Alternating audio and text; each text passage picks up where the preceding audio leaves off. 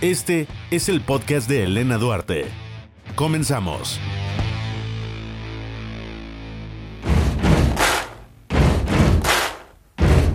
Seguir. Wow.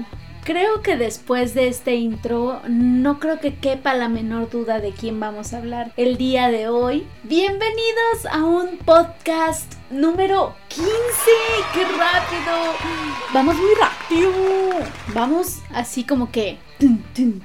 Vamos muy, muy rápido con este podcast. Estoy muy contenta. Muchísimas gracias por darle play. Muchísimas gracias por escucharnos. Usted acomódese bien los audífonos si es que los trae. Si no, póngale a la bocina porque esto se va a poner buenérrimo. Porque hoy vamos a hablar de Farrokh Bulsara. ¿Quién es Farrokh Bulsara? Dirá usted. ¿Quién es? Yo no sé. ¿Qué pasó? ¿Qué es? ¿Qué, qué, qué, Bueno, pues ese es el nombre real de una de las leyendas, de un hombre catalogado con una de las mejores voces del mundo y de todo el universo y espacio y exteriores. Él es Freddie Mercury y este es un nombre real. Él nace el 5 de septiembre de 1946 y pues es hijo de Bomi y Jer Bulsara. Freddie pasa su infancia en la India, en África, hasta que en 1963 su familia tiene que emigrar a Londres por problemas pues sociales, políticos, etc. Entonces se mudan a Londres y Farrock pues se sentía un poco incómodo. Primero obviamente por la cuestión de emigrar de su país de su lugar, de donde nació, a Londres, que es totalmente diferente, pero también pues sufría bullying, ¿no? Como todos, pero Freddy era un niño buleado.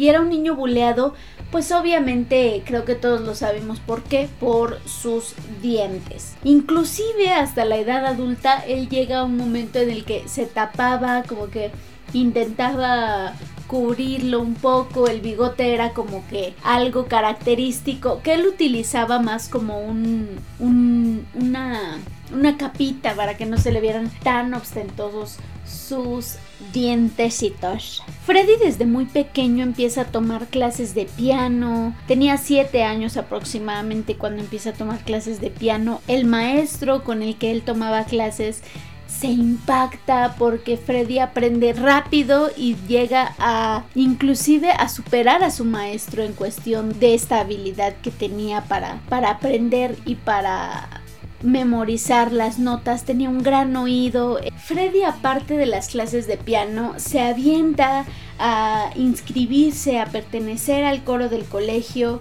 O sea, Freddy trataba de una o de otra manera adentrarse a la música y dar a conocer el gran talento que tenía, la gran pasión que tenía y el gran amor que tenía por la música. Era un músico per se. Freddy estaba estudiando diseño gráfico, era como que la carrera que él decía, pues bueno, pues esto vamos a estudiarlo, pero realmente el amor por la música era algo que él tenía en las venas, las tenía tatuadas, intenta incorporarse a varias bandas, pero pues realmente no había tenido como la respuesta que él esperaba, porque él era una persona bastante, bastante, era necio, era terco, era perfeccionista y con el amor que le tenía a la música, él esperaba que sus compañeros fueran igual, entonces como que no había encontrado una banda acorde a él hasta que un compañero de estudios le presenta a Roger Taylor y a Brian May, que pues son fundadores del grupo Smile. Smile posteriormente se convierte en Queen y Freddy hace el logo, Freddy ve por qué el nombre, o sea, es muy clavado e intenta que esto funcione y funcione bien. Hay un parteaguas en la vida de Farrock que es Mary Austin. Ella es el amor de la vida, es la persona de la que Freddy se enamora. Freddy le entrega pues un cariño, un afecto y sobre todo creo que es lo más importante de encontrar y de permanecer es encontró a alguien que le era leal y Freddie le era leal a Mary Austin. Esta fue una relación, híjole, pues muy casual, muy chistosa. Primero pues fue su novia, era la única amiga que él había sentido así como que súper cercana, duraron seis años y Freddie la adoraba, o sea, realmente Freddie la quería mucho y Mary también lo quería demasiado hasta que llega un momento en el que Freddie se da cuenta o acepta que pues Mary no es la única persona que le mueve el tapete, no es la única persona que le gusta, que le atrae física y sexualmente, mentalmente, sino que también los hombres le atraen a Freddy, pues acepta que también le atraen los hombres. Muchos dicen que Freddy indudablemente era bisexual por este tema que les digo, porque a Mary realmente la amó, realmente estuvo enamorado de ella. Dicen que antes de Mary también existieron varias mujeres con las que Freddy salía y andaba de noviecillo, pero como en ese tiempo todo era o blanco o negro y ya, pues Freddy dice, pues soy gay. Entonces vamos a dejarlo así. Actualmente podríamos decir que Freddy, más que bisexual, más que gay, más que lo que sea, Freddy se enamoraba de las personas. O sea, era como que se enamoraba de, de la esencia de la gente. El boom de la carrera de Queen, que posteriormente vamos a hablar de la carrera de Queen, hoy solamente nos vamos a dedicar a Freddy, pues llega con Bohemian Rhapsody.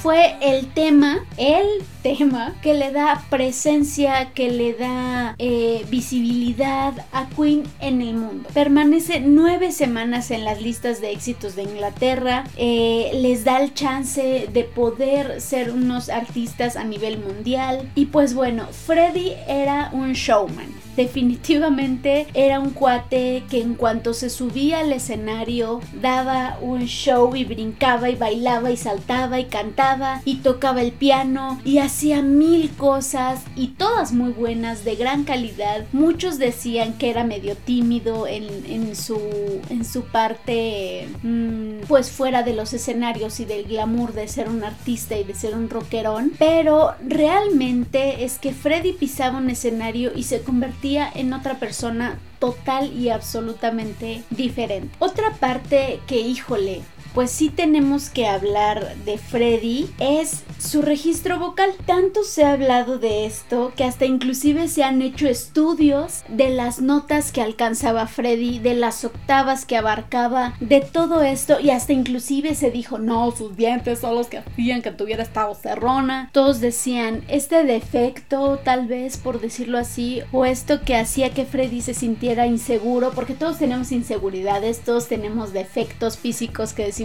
híjole, ¿cómo no me lo puedo quitar? Me encantaría darle solución. Pero Freddy, ya cuando era este monstruo del escenario, este gran, gran eh, cantante y músico, le dieron la oportunidad de que se arreglara los dientes, de que cambiara su, su aspecto físico y él dijo, no, mejor no, porque yo creo que mi voz proviene de acá y no le quiero faltar a mi templo que es mi voz, entonces no quiero moverle, así déjenlo. Y al final de cuentas se terminó aceptando, cosa que todos deberíamos de hacer, ¿no? Porque creo que todos tenemos defectos, todos tenemos cosas que no nos gustan físicas, pero creo que eso es lo que nos hace únicos y eso es lo que nos da un plus así medio, medio coquetán.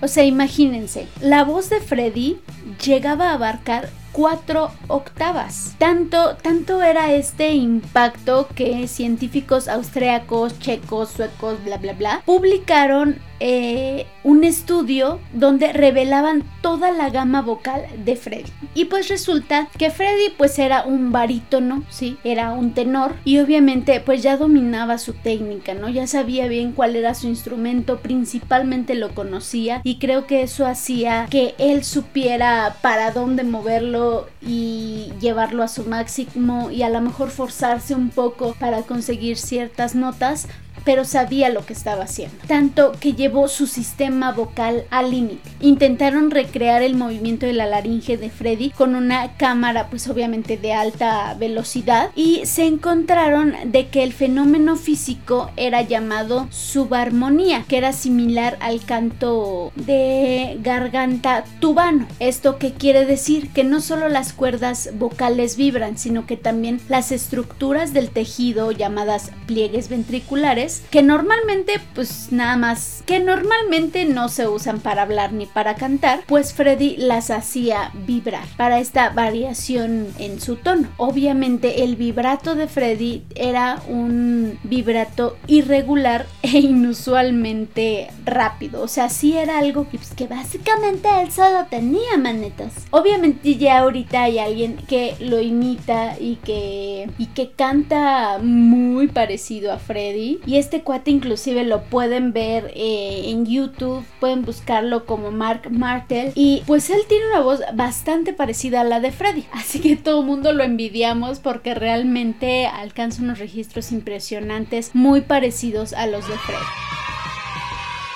Otra cosa que tenemos que hablar de Freddy y que pues no, te, no podemos pasarlo así desapercibido, así como que no pasó, no vamos a hablar de eso porque pues no pasó y si no me acuerdo, no pasó.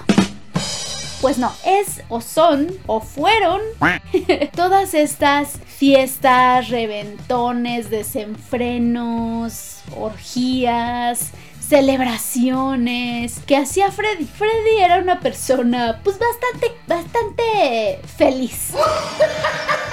digámoslo así. Era una persona que gustaba de la fiesta, gustaba del pachangón, gustaba de las drogas y del alcohol y obviamente gustaba del sexo. Y Freddy tenía una mentalidad de decir, yo no me voy a quedar con ganas de nada, a mí lo que me gusta lo voy a hacer, lo que no, definitivamente no lo voy a hacer y aquí se vive solo una vez y yo voy a aprovechar mi vida al máximo. Y sí, realmente Freddy aprovechó su vida de una manera inigualable ¿no? Los que conocen o los que dicen cuentan que estas fiestas eran más, que había sexo, que había drogas, que había alcohol, que había rock and roll, que había miles de cosas que inclusive ni siquiera las podrían describir si quisieran como decir, ah, pues te voy a contar cómo era, que era algo indescriptible.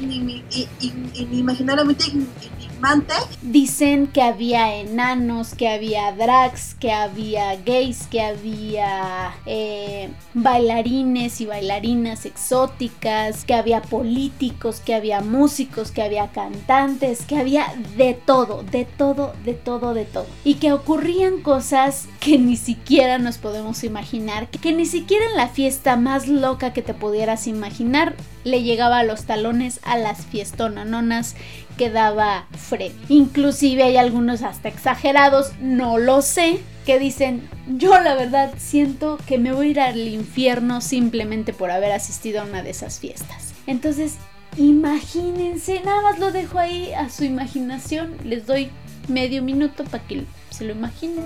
Dos mil años más tarde.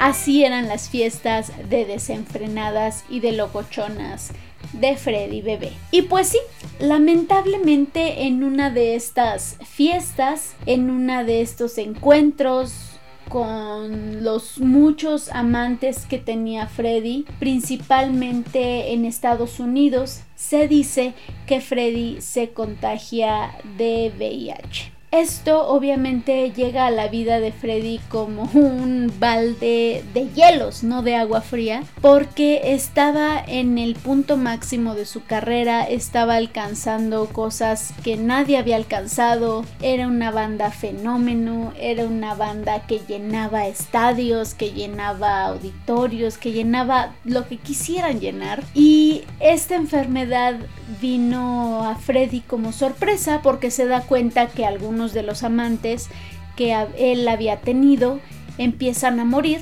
y en esta fecha por los 80 finales de los 80 se cree que el SIDA, que el VIH son enfermedades únicas y exclusivas de los homosexuales. Cosa que bueno, Ya ahorita ya se desmitificó, ya sabemos que no, pero en ese entonces pues era una enfermedad tal vez naciente y nadie teníamos a ciencia cierta conocimiento de cómo se transmitía, qué era, por qué era, cómo era y había un pánico. Y entonces Freddy realmente nunca, nunca dijo abiertamente, oye, soy gay, oye, me gustan los hombres, nunca lo dijo. Él fue bastante hermético con la prensa y con todos los medios de comunicación en cuanto a su vida privada. Él era así como que es mi vida privada, y ya. O sea, a ti que te importen mis discos y mis giras y todo eso, pero mi vida privada no se metan en ella. Entonces no me quiero imaginar el shock para esta persona que amaba la vida, que amaba vivir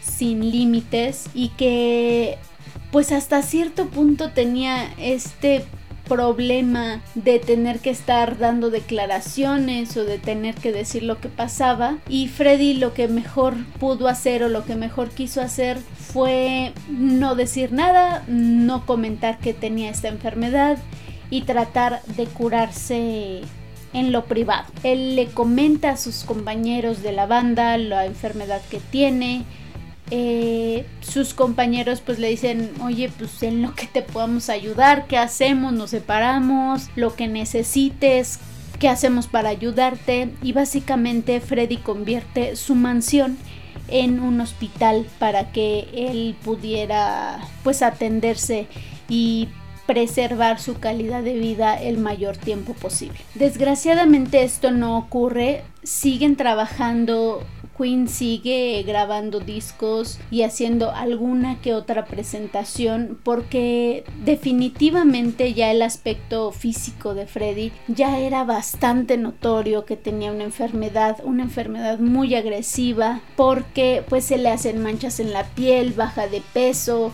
eh, pierde totalmente esa vitalidad y ese aspecto sano que tenía Freddy y él intenta lo más posible pues de que nadie se diera cuenta, ¿no? Y no lo culpo. Realmente creo que si te enteraras que tienes una enfermedad tan agresiva y tan potente como esa, creo que lo que menos quisiera sería la lástima y el ojo de la gente ahí sobre ti. De hecho, el último video que se graba es These are the days of our lives y pues en esa canción, en ese video, pueden buscarlo en YouTube, eh, puedes ver a un Freddy muy flaco. Inclusive hasta podrías pensar que es otra persona totalmente diferente a Freddie Mercury, sin bigote, con maquillaje. Híjole, es, es un video triste, ¿no? En principio por, por el significado de la canción y en segunda por ver a un Freddy así, ¿no? Por ver a una persona pues ya casi marchita, una persona que era una flor de mil colores y de muchos pétalos y ahora ya ver una flor totalmente arrugada y casi marchita. Freddy nunca dio declaraciones hasta que de repente se filtró o se dio a conocer estas palabras redactadas por Freddie Mercury. Como consecuencia de las grandes conjeturas aparecidas en la prensa en las últimas semanas, es mi deseo confirmar que me he hecho las pruebas de VIH y tengo SIDA. Creo que ha sido conveniente mantener esta información en secreto para proteger la intimidad de los que me rodean. Sin embargo, ha llegado el momento de que mis amigos y mis fans de todo el mundo sepan la verdad. Y espero que todos se unan con mis doctores y aquellos que luchan contra esta terrible enfermedad. Mi intimidad siempre ha sido algo especial para mí y soy conocido por las pocas entrevistas que concedo. Por favor, comprendan que esta pauta continuará. Y sí, se da a conocer este texto y días después Freddie Mercury muere a los 45 años. Muere un 23 de noviembre de 1991. Freddie muere acompañado de las personas que lo querían, de las personas que él quería y la sorpresa tal vez para muchos fue que la única que estaba autorizada para pues ver qué se hacían con sus restos y todo eso, las últimas voluntades de Freddy pues era su gran amor Mary Austin, a la cual le escribió o le dedicó la canción Love of My Life. Y pues bueno, ella fue la que se quedó ahora sí que con, con los restos de Freddy, nadie sabemos dónde está, hay muchas especulaciones que si está aquí, que si está allá, que si las tiene ella, que dónde están, pero la única que sabe a ciencia cierta en dónde están los restos de Freddy es Mary Austin, ni siquiera la pareja que era actual, que era la que estuvo con él hasta el final de los tiempos de Freddy, supo a ciencia cierta. Definitivamente, pues se va una estrella, se va un ícono se va una persona que todo mundo admirábamos, un gran cantante, un gran músico, una gran leyenda y obviamente se le tenía que hacer una película. Para contarnos acerca de la película y para cerrar este podcast está el hombre de la voz bonita que nos va a contar si si estuvo bien hecha, si no estuvo bien hecha, si qué pasó, si qué onda con qué onda, si los datos duros, los datos no duros, en lo que se equivocó la peli, en lo que estuvo bien. Vamos a escuchar a Luis Ávila.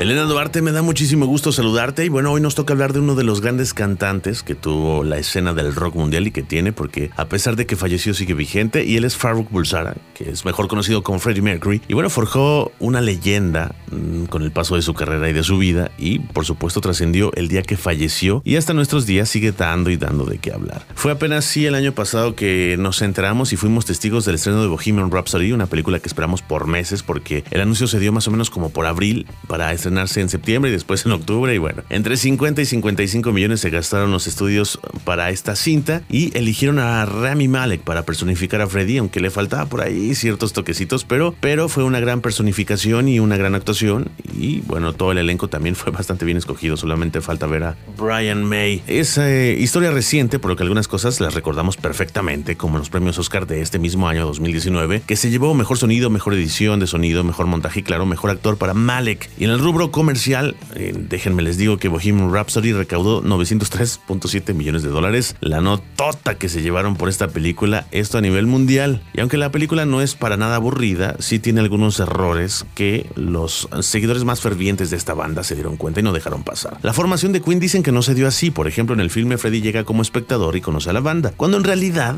dicen que Freddy ya tenía una banda y todos se conocían incluso, creo que incluso todos vivieron juntos. Y además de algunas entrevistas recoge que Freddy no era precisamente una persona tímida, sino todo lo contrario, muy seguro de sí mismo. Mary Austin. Mary Austin llegó a la vida de Freddy después de que saliera con el guitarrista Brian May. Y solo hasta que este le asegurara a Freddy que no pasaba nada, comenzaron a salir. Además, se dice que es poco probable que Mary se enojara por las fiestotototas que se armaba Freddy, pues se apoyaban bastante, se querían muchísimo la separación. En la película, Queen parece reunirse en el Live Aid de 1985, pero después de un dramón de separación. Sin embargo, la revista Rolling Stone informó que apenas unas cuantas semanas antes de ese concierto ya habían actuado juntos, o sea que realmente no estaban separados y no existió tal drama así tan grande como la película. Sin embargo, pues se entiende por el drama que tenía que llevar. Además, eh, también, eh, por ejemplo, cuando Freddy se entera que tiene SIDA, pues no fue tal cual. Antes de Live Aid, según la película, Freddy se entera que vive con VIH. Sin embargo, se sabe que la noticia le llegó a Freddy entre 1986 y 1987, así que durante esa actuación, Freddy no tenía ni idea de que algo le ocurría, pero por supuesto sirve para darle este final épico a la actuación, para hacerlo, digamos, más héroe de lo que, de lo que ya es incluso Freddie Mercury. Y bueno, son algunos de los datos que no son correctos de la película, pero que sin embargo sigue siendo una buena película. Así pues, mi querida Elena, te mando un abrazote, nos escuchamos en el próximo podcast de Elena Duarte.